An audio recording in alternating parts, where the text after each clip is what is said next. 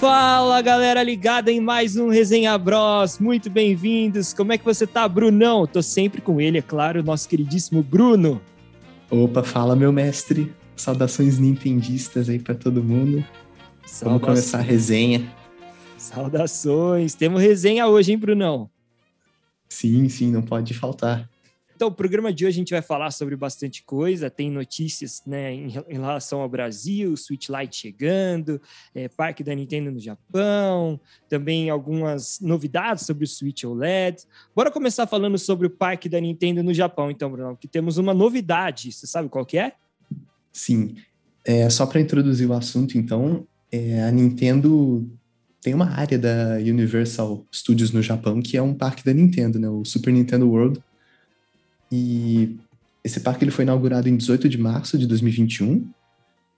E também tem unidades em construção na Universal de Singapura e de Hollywood. Então essas unidades também vão ter parques do, da Nintendo. E recentemente saiu a notícia de que é, eles vão expandir esse parque da Nintendo no, na Universal do Japão com uma área dedicada ao Donkey Kong.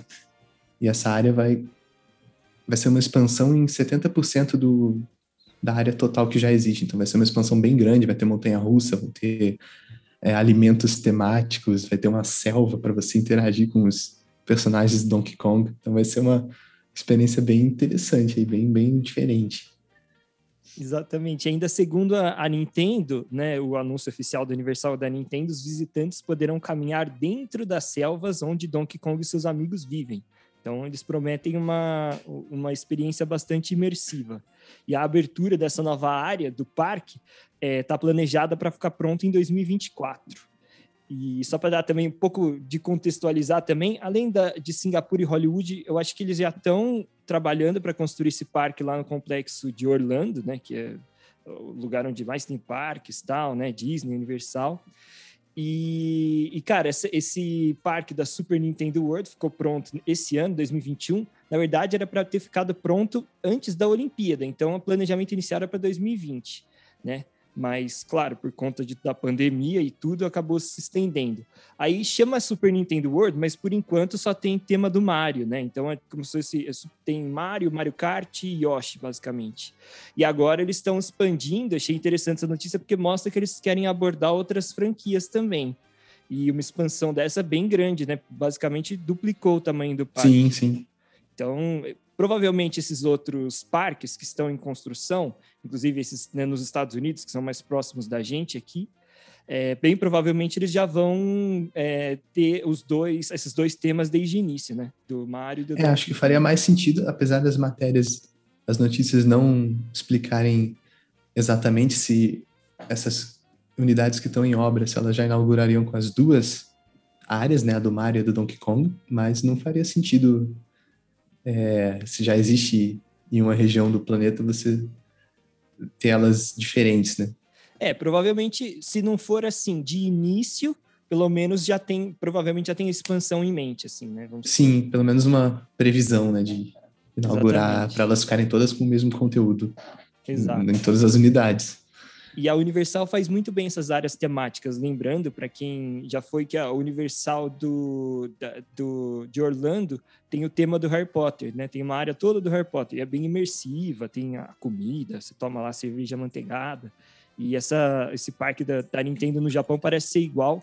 Então vamos esperar aí que que fique pronto logo e que a gente consiga ir, né, Brunão? Seria um sonho. Né? É, isso vai ser mais difícil. Ficar pronto ele vai ficar, mas se a gente vai conseguir. É Não, até 2024, é até 2024 a gente já tá com um milhão de seguidores no, no YouTube. Opa, é, aí a gente já foi até no ratinho. a gente vai fazer até sorteio, hein, galera? Se, quando, se a gente chegar em um milhão de, de inscritos no YouTube, a gente vai fazer sorteio para alguém ir com a gente.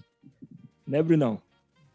Nossa, aí, aí vamos ter um inscrito fiel aí. Exatamente. Bom, Brunão, outra notícia dessa semana que é bem relevante para a gente aqui no Brasil é que a Nintendo anunciou de maneira oficial a chegada do Switch Lite. O Switch Lite que foi lançado já faz dois anos, né, em 2019, e agora ele chega oficialmente no Brasil pelo preço de R$ 1.899. Já está sendo vendido tanto no site da Amazon quanto do Magalu, do Magazine Luiza. Com um atrasinho, né, Bruno? Chegou esse. É, esse é aquele atraso esperado que a gente sempre tem com os eletrônicos aqui no Brasil. É dois anos no mínimo, né? Realmente. Vamos ver quando vez... que o OLED vai chegar aqui de fato. Então, eles tinham falado, isso eu até achei uma notícia, vai, um pouco melhor nesse sentido, porque o Lite demorou dois anos para chegar, mas o OLED, que vai ser lançado agora em outubro, a princípio, a Nintendo do Brasil disse que vai ser lançado o ano que vem. Então seria aí um ano, vai, já caiu pela metade. É, já seria uma boa melhoria. Não é o ideal, mas né, já é alguma coisa.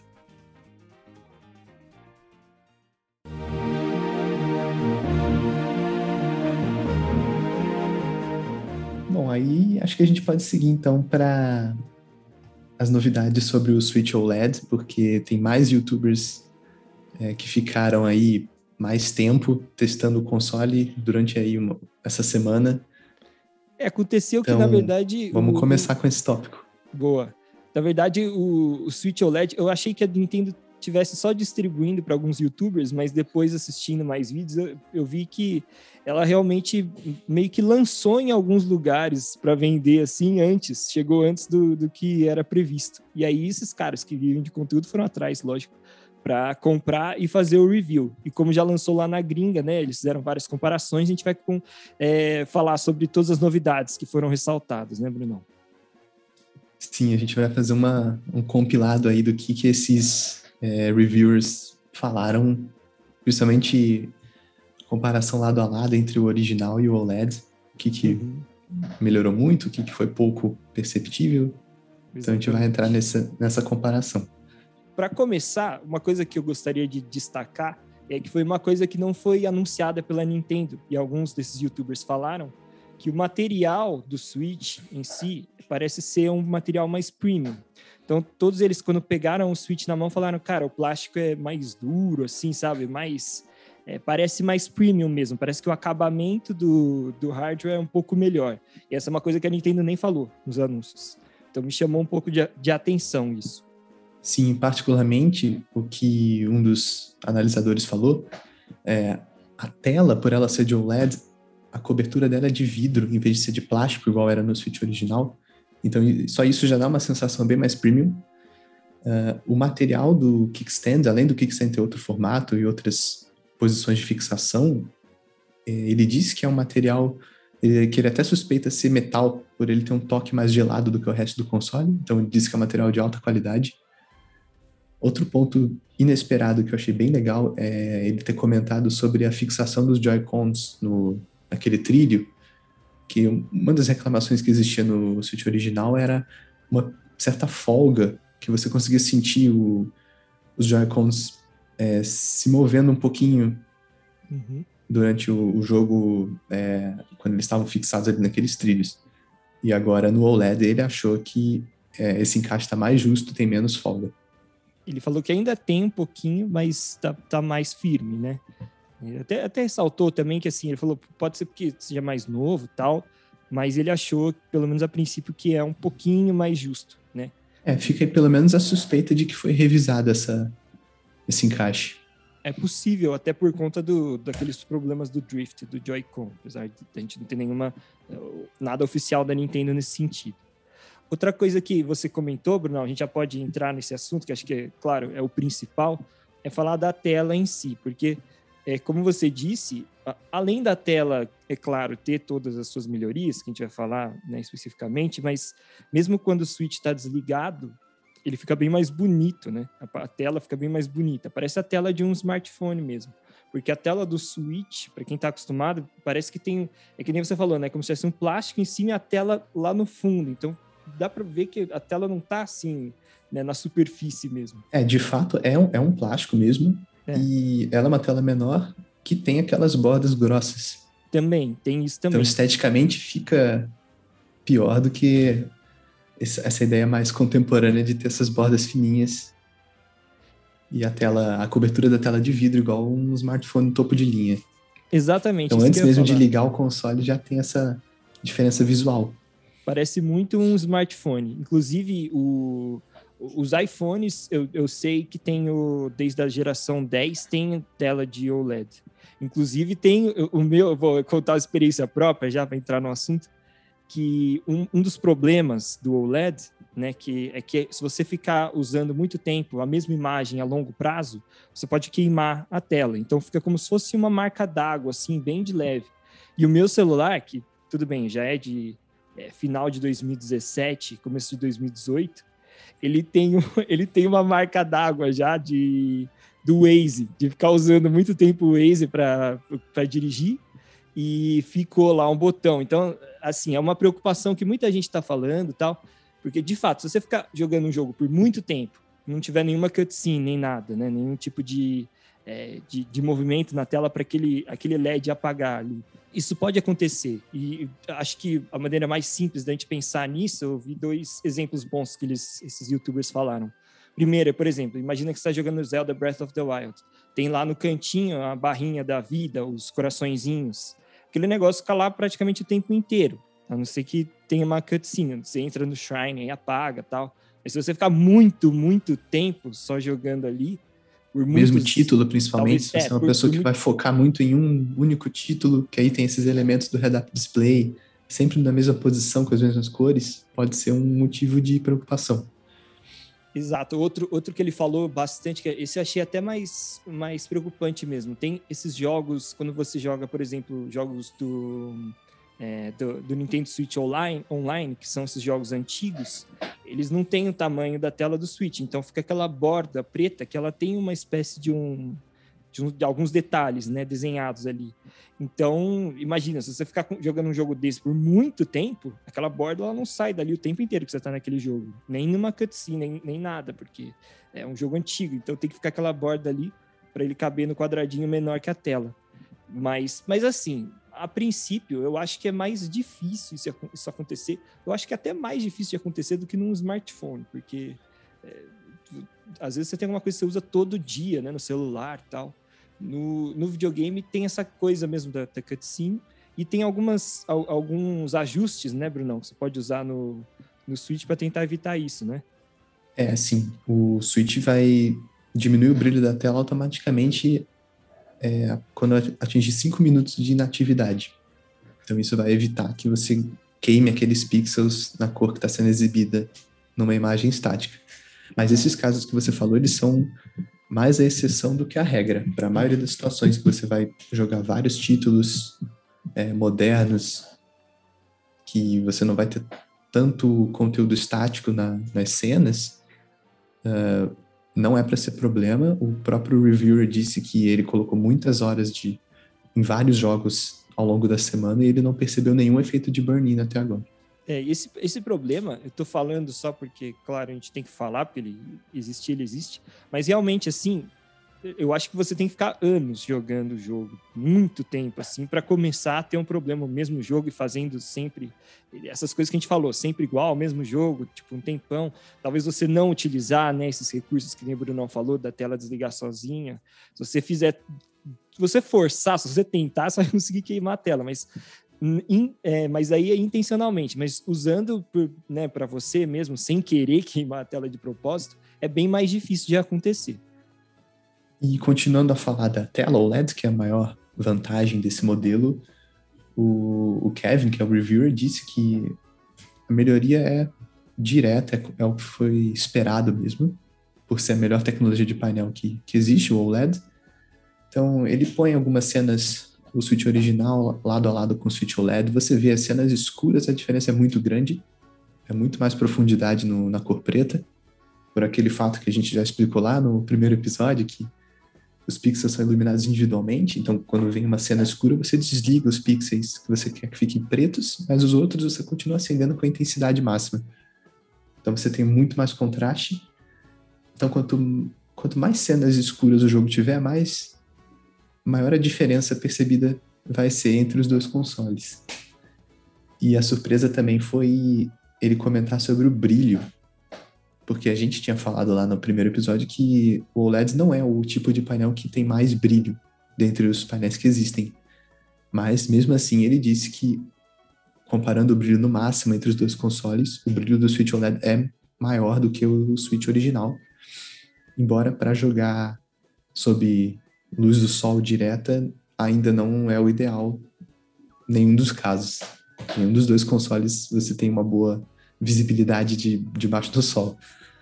Ele falou o contrário também. Se você colocar o brilho no mínimo, ele fica mais escuro do que esse do Switch é, atual. Então, quando você está naquela situação, deitado à noite no quarto, tudo escuro, né, você quer deixar o brilho bem baixo para não ficar naquele negócio forte no seu rosto, também é melhor, né? Tem, tem, uma, tem um limite maior ali. Bem observado.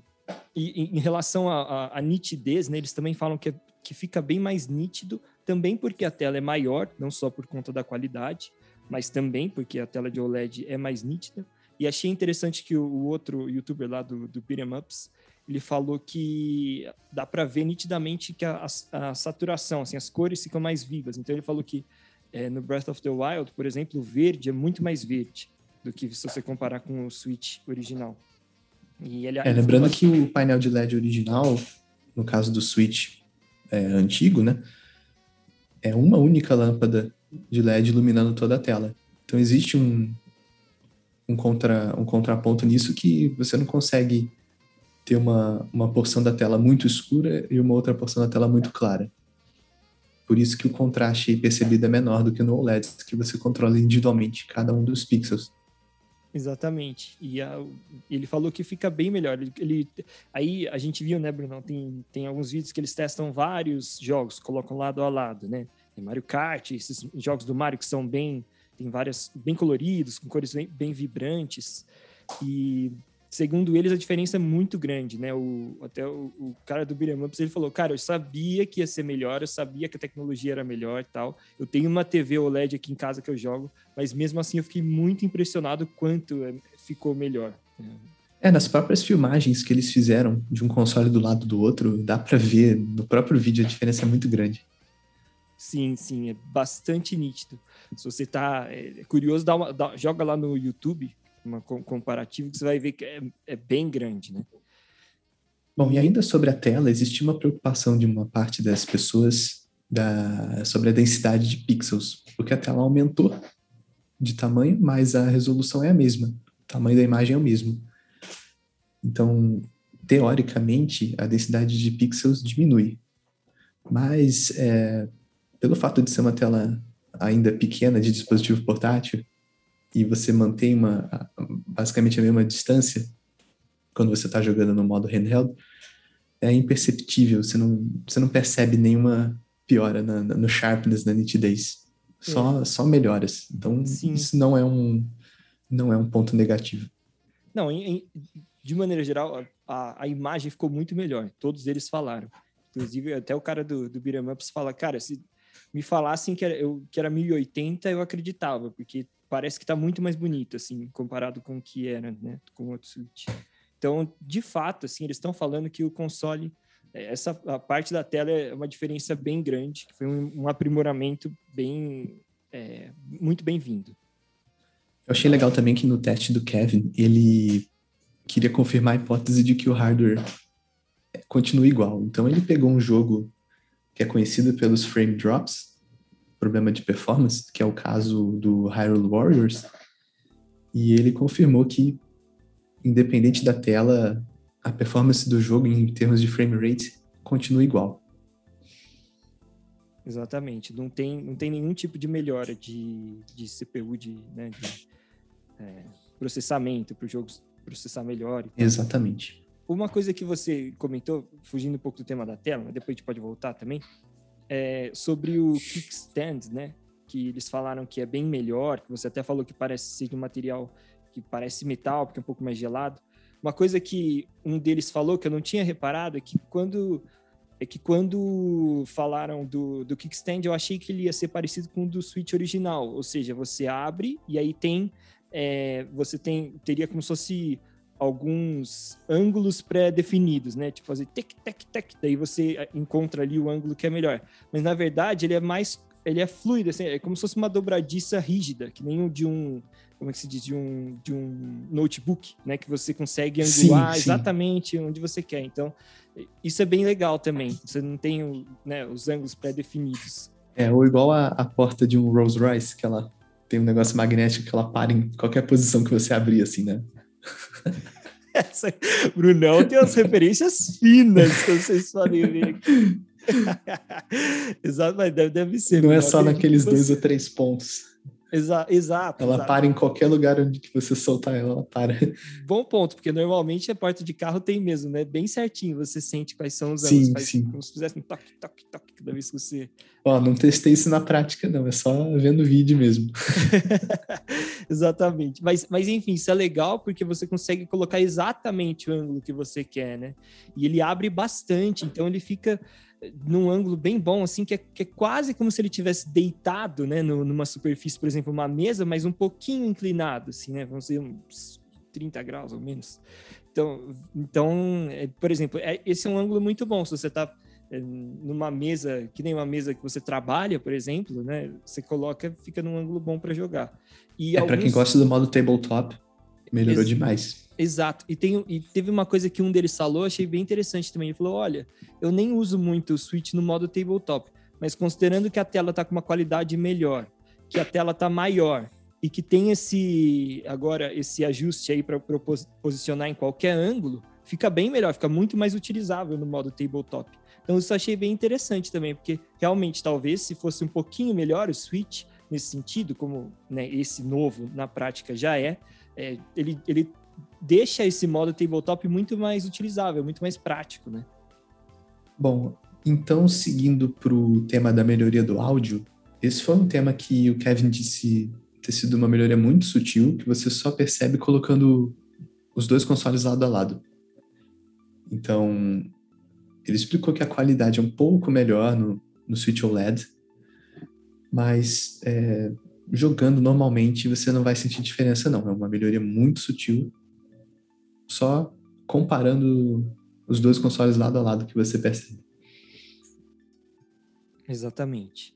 Ele falou que talvez uma pessoa que, que liga muito para áudio, que gosta muito, né, consiga notar melhor, mas na prática, assim, não é uma coisa tão significativa. Porque até no, no trailer eles fizeram bastante propaganda disso, parecia que era uma coisa assim, nossa, né, muito é, melhor. Pelo jeito não é uma diferença tão é, nítida logo de cara, não tem que ficar procurando as diferenças mesmo. Outra coisa que mudou, Brunão, que a gente pode falar, é o dock, né? Eles deram uma olhada sim, como é que ficou o dock novo. E é, uma coisa que, enfim, não tinha ficado 100% claro, mas agora tá para mim, é que quando você tem aquela portinha, que nem tem aquela portinhola que tem no Switch original, ao invés dela simplesmente abrir e ficar ainda conectada para uma dobradiça, ela só sai. Ou ela você sai, deixa, é. ou você coloca ou você tira, né? É um, eu acho até que é, é assim, tem o um lado bom e o um lado ruim. O lado ruim, que até o Kevin falou, a coisa é verdade, você vai ficar com. Se você não quiser usar, você vai tirar aquele negócio, depois vai perder, se precisar. É, vai é perder. minha cara, minha cara fazer isso. Mas por outro, é, realmente, o, até o meu switch aqui, eu comecei a deixar sempre aberta, porque fica mais fácil de conectar. Então, se não tivesse a portinha, para mim não ia fazer muita é, diferença. Mas pelo menos a portinha tá lá, porque dependendo do setup das pessoas em casa, às vezes elas precisam colocar o fio e fechando a portinha, os fios ficam um pouco mais organizados, né? Não ficam espalhados, sim, sim. batendo. Mas. E o dock ficou bem bonitinho, né, Brunão? O dock. dock Nossa, ficou bem, ficou bem mais bonito. Eu curti o branco. O preto eu vi no outro vídeo, ele ficou. É um pouquinho mais bonito, mas fica parecido com esse, né? E lembrando também que esse dock novo agora eles trocaram uma conexão USB por uma conexão para cabo de rede internet. Então, para quem joga online, foi uma melhoria muito boa, você não precisa mais comprar um adaptador. Inclusive, o Kevin falou que fez uma, um teste, porque alguém perguntou se eventualmente seria melhor ou pior, tinha alguma diferença de, é, de performance utilizar o, esse dock novo ou o dock antigo com um adaptador, ele falou que é a mesma coisa, não tem diferença. Então é só uma praticidade, que você não precisa do, do adaptador e já conecta diretamente. E continuando a falar de acessórios, uma preocupação que ele tem é que o Switch OLED ele é alguns milímetros mais largo do que o Switch original. Então surgiu o pensamento assim de acessórios de ergonomia que poderiam não ser compatíveis. E ele disse que no caso daqueles grips, que o Pedrão tem um, inclusive, uhum. que é um grip que ele adiciona umas, umas abas para você segurar o console montado com os Joy-Cons, com aquelas abas como se ele fosse mesmo um Pro Controller, assim, um controle mais ergonômico. É, ele tentou encaixar um desses acessórios no Switch OLED. O acessório era para o Switch original, ele tentou encaixar no Switch OLED e ele achou muito justo, muito apertado por conta desse, dessa diferença de tamanho. Então ele não recomenda você tentar reaproveitar esse tipo de acessório que precisa do encaixe muito, muito fino, muito justo, muito preciso, que poderia até ficar preso, ficar muito difícil de tirar e também marcar os Joy-Cons que são brancos, né? Você encaixar ali o, acessório preto ou de alguma outra cor assim forte e na hora que você for tirar ele, ele manchar o Joy-Con na lateral. Arranhar também, né? Ele falou, vamos ver se vão lançar acessórios é, separados né, para Switch original e Switch OLED.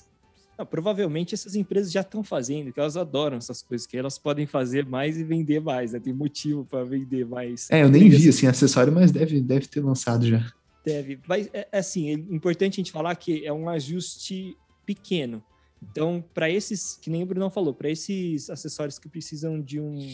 É, que são bem justinhos, você falou do grip, tem também aqueles cases de proteção, né? Que são duros assim. É, case vai, vai servir, porque a diferença Não, case, é muito pequena. Case, case sim, mas eu tô falando aquele que você coloca para proteger o switch, tipo uma, uma crosta, assim, sabe? Tem uns que são tipo uma crosta transparente, como se fosse uma capinha Ah, sim, sim, sim, assim. sei, sei o que você tá falando, agora entendi. Se, se for um desse tipo, assim, que é muito justo também, provavelmente não vai entrar. Então, é uma, é uma questão aí que esse tipo de acessórios não, não vão funcionar. Mas como o Brunão mesmo acabou de dizer, esses cases para você guardar, tipo uma, uma que é tipo uma lancheirinha, né? Que você bota o switch lá. É, sim, sim, um estojo. Que, que é um estojo, que é um, que normalmente não é tão, né? Tem um espacinho ali, provavelmente vai, vai servir sem problema.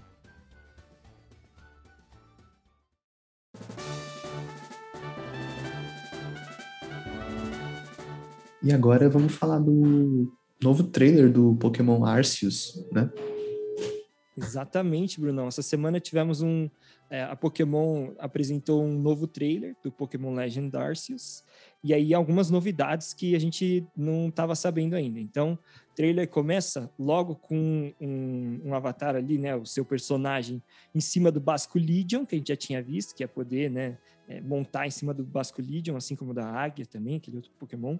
Só que aí mostra o, o a pessoa tá lá com, controlando né, o bonequinho em cima de um lago, o Basculidion pula, em cima de uma pedra tem um Pokémon e, o, e você joga uma Pokébola. Enquanto o Basculidion tá no ar, você joga a Pokébola para capturar o Pokémon. Então, uma mecânica nova que não tinha sido apresentada de você poder capturar o Pokémon ainda em cima do seu, do seu Pokémon meio de transporte, vamos dizer assim.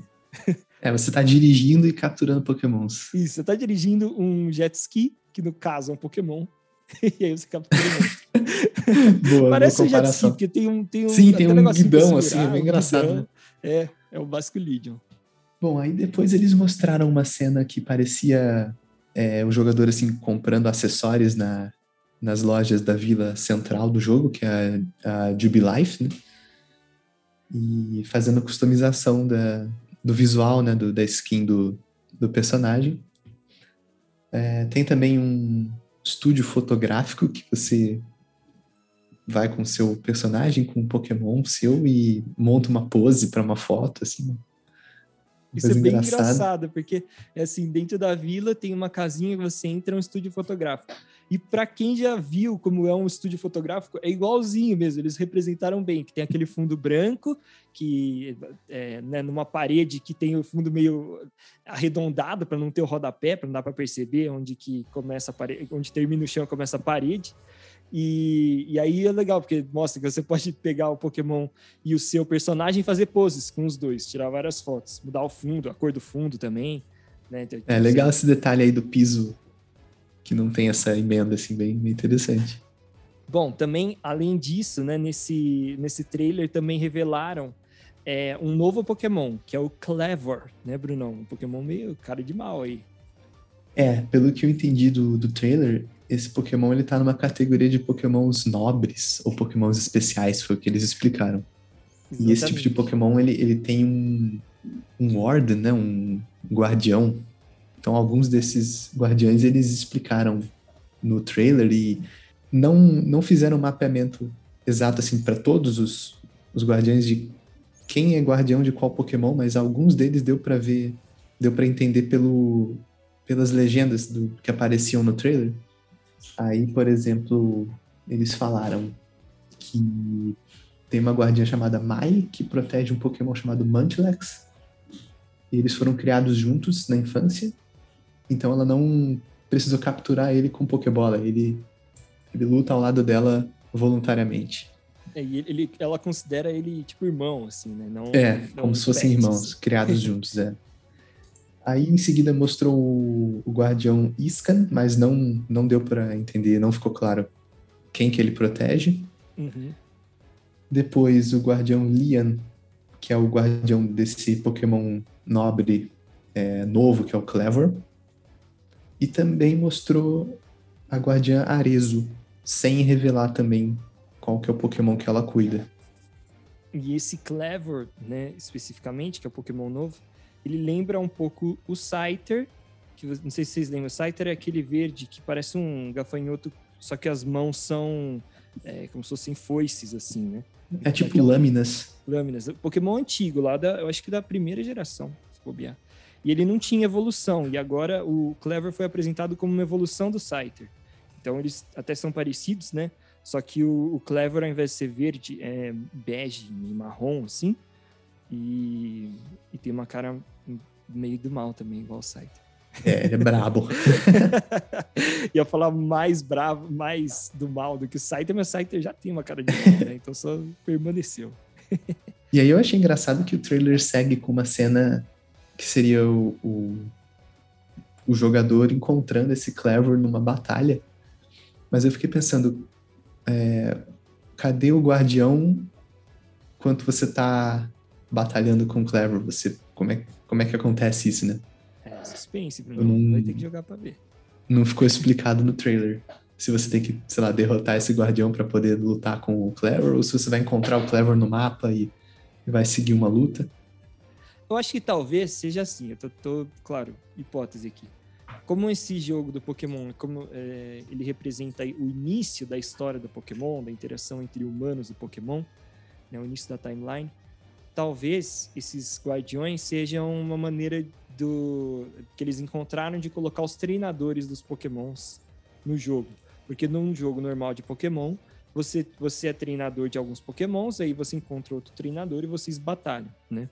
E nesse jogo, a princípio, como tem essa história de que os pokémons viviam livres como animais, e aí tá começando esse negócio de captura de pokémon, é, foi apresentado que assim, você uma das suas missões vai ser capturar os pokémons, e, e, e talvez essa questão aí dos guardiões seja para ter essa mecânica de você batalhar, ter uma batalha de pokémon estilo mais clássico, daquelas é, turn-based mesmo, você escolhe, sim, sim. Ataque, tal, não sei o quê.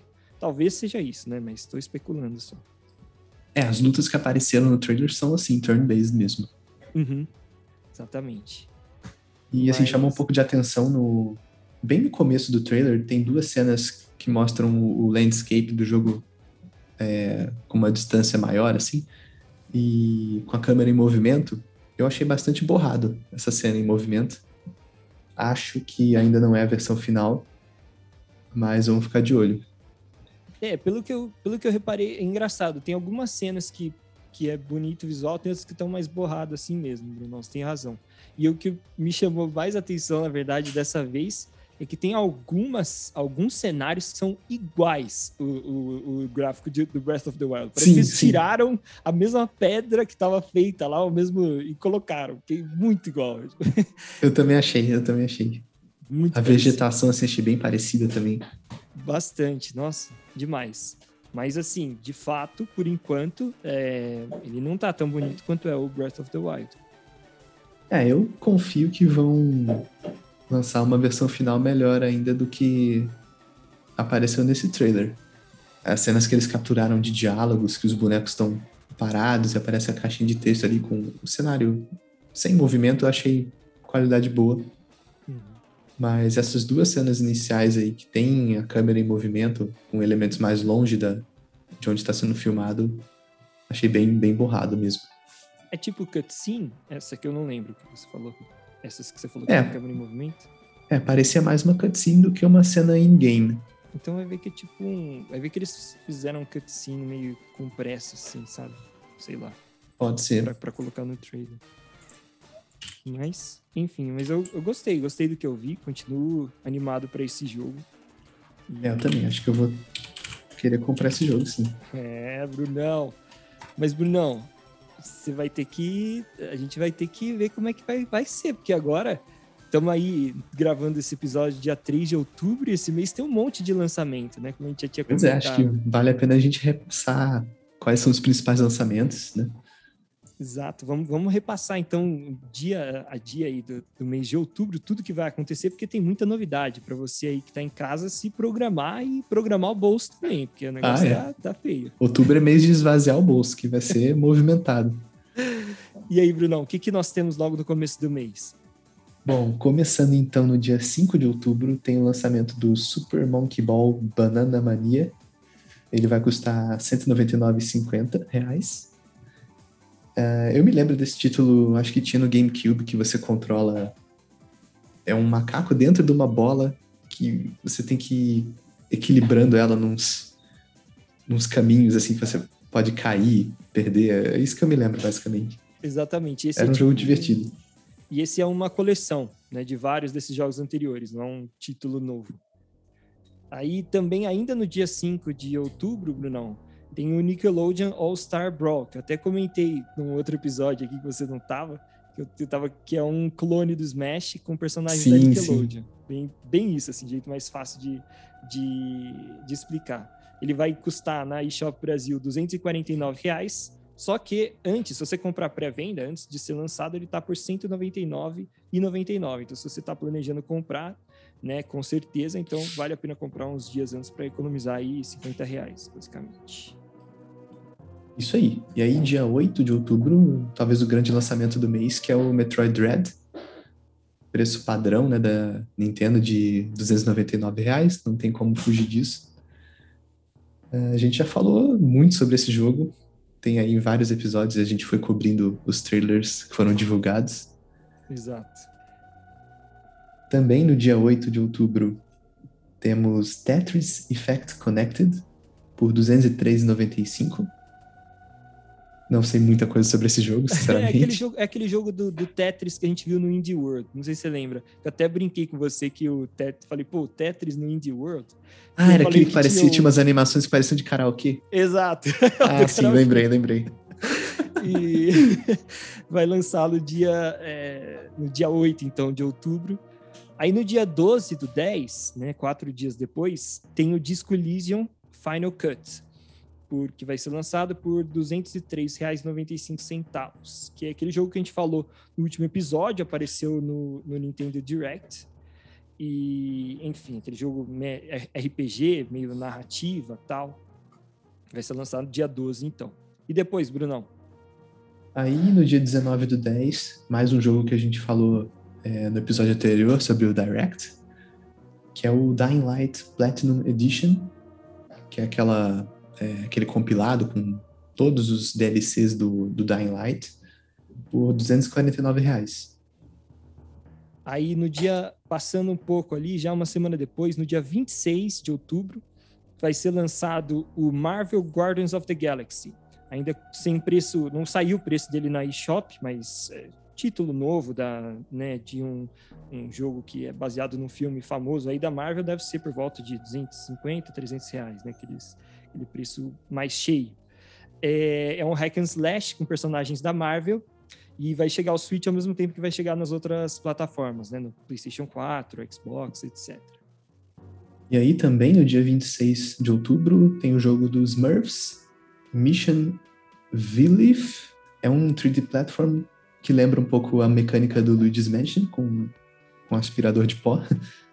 Por enquanto não está disponível na eShop brasileira, mas na eShop do México sai por 183 reais. No dia 28 do 10, já chegando aí no final do mês, vai ter aquele jogo Voice of Cards, The Isle of Dragon, por 159 reais na eShop brasileira, que é aquele RPG de cartas que a gente falou, que foi apresentado também no último Nintendo Direct. E para fechar o mês, Brunão, temos um lançamento também importante da Nintendo, né? E isso, mais um grande lançamento, Mario Party Superstar, por 299 reais. Também no dia 28 de outubro. E, enfim, Mario Party, né? Que a gente já falou bastante sobre ele aqui, que compila alguns boards e, e minigames dos três primeiros jogos da franquia lá do Nintendo 64. Além de, de jogos, Brunão, tem outras novidades também chegando em outubro, né? Isso, a nova assinatura Premium do Switch Online para você jogar títulos do Nintendo 64 e do Sega Genesis, que a gente comentou também no episódio passado. Uh, também, fora lançamentos né, de jogos, no dia 5 do 10, vamos ter o Sakurai Presents, onde o querido Sakurai vai revelar quem é o último personagem do DLC do, do Smash Bros. Ultimate e vai fazer aquela tradicional, é, aquele tradicional teste de como usar o boneco, apresentar um pouco dos golpes. E ainda sem data, mas vai ser em outubro, é o Animal Crossing Direct. Uh, vão ter algumas novidades aí é, que não foram revelados exatamente é, sobre exatamente o que, que vai acontecer, mas vamos ter novidades do Animal Crossing também em outubro. Exatamente. O, o Nintendo Switch Online, que também está marcado para ser lançado em outubro, também não tem data específica, por isso que não nem comentou. É isso então, galera. Um monte de coisa para acontecer nesse mês. Com certeza no, no, próximo episódio a gente vai falar sobre esse personagem novo é, apresentado pelo Sakurai para Smash Bros. Esse aí Brunão assume, porque ele é o cara do Smash. Nossa, eu tô ansioso. Também tô, Brunão. Vamos ver o que, que, que nos aguarda, hein? E sobre o Metroid Dread, eu vou me preparar para comprar logo e começar a jogar assim que lançar. E a gente vai conversando também nossas impressões aí. Ah, com certeza, né, Brunão? Isso aí não vai ter como. Nossa, isso vai ser muito bom. Tantos eu... anos sem Metroid decente, né, nossa? Pois é, esse aqui, esse, esse aí tá um hype bem grande. Beleza, então, Brunão? Beleza, acho que é isso por hoje. Vamos ficando por aqui. Falamos aí de bastante coisa. É um episódio, muitos assuntos, nem, nem tanto episódio, é, assuntos tão longos, mas bastante novidade para você que é nintendista. Se prepara, porque outubro vai ser, o negócio vai ser brut, vai ser luck. Vai ter muita coisa pra gente falar aqui no, no podcast, porque vai ser lançamento um atrás do outro e só jogo grande. Né, Bruno? Muita resenha vindo por aí. É evidente. Muito obrigado, então, todo mundo por, por escutar. Muito obrigado, Brunão, pela resenha de sempre. É muito Valeu demais, meu mestre. Muito é obrigado nóis. ao público nintendista. Até semana que vem, então, galera. Falou! Valeu, até semana que vem. Uh!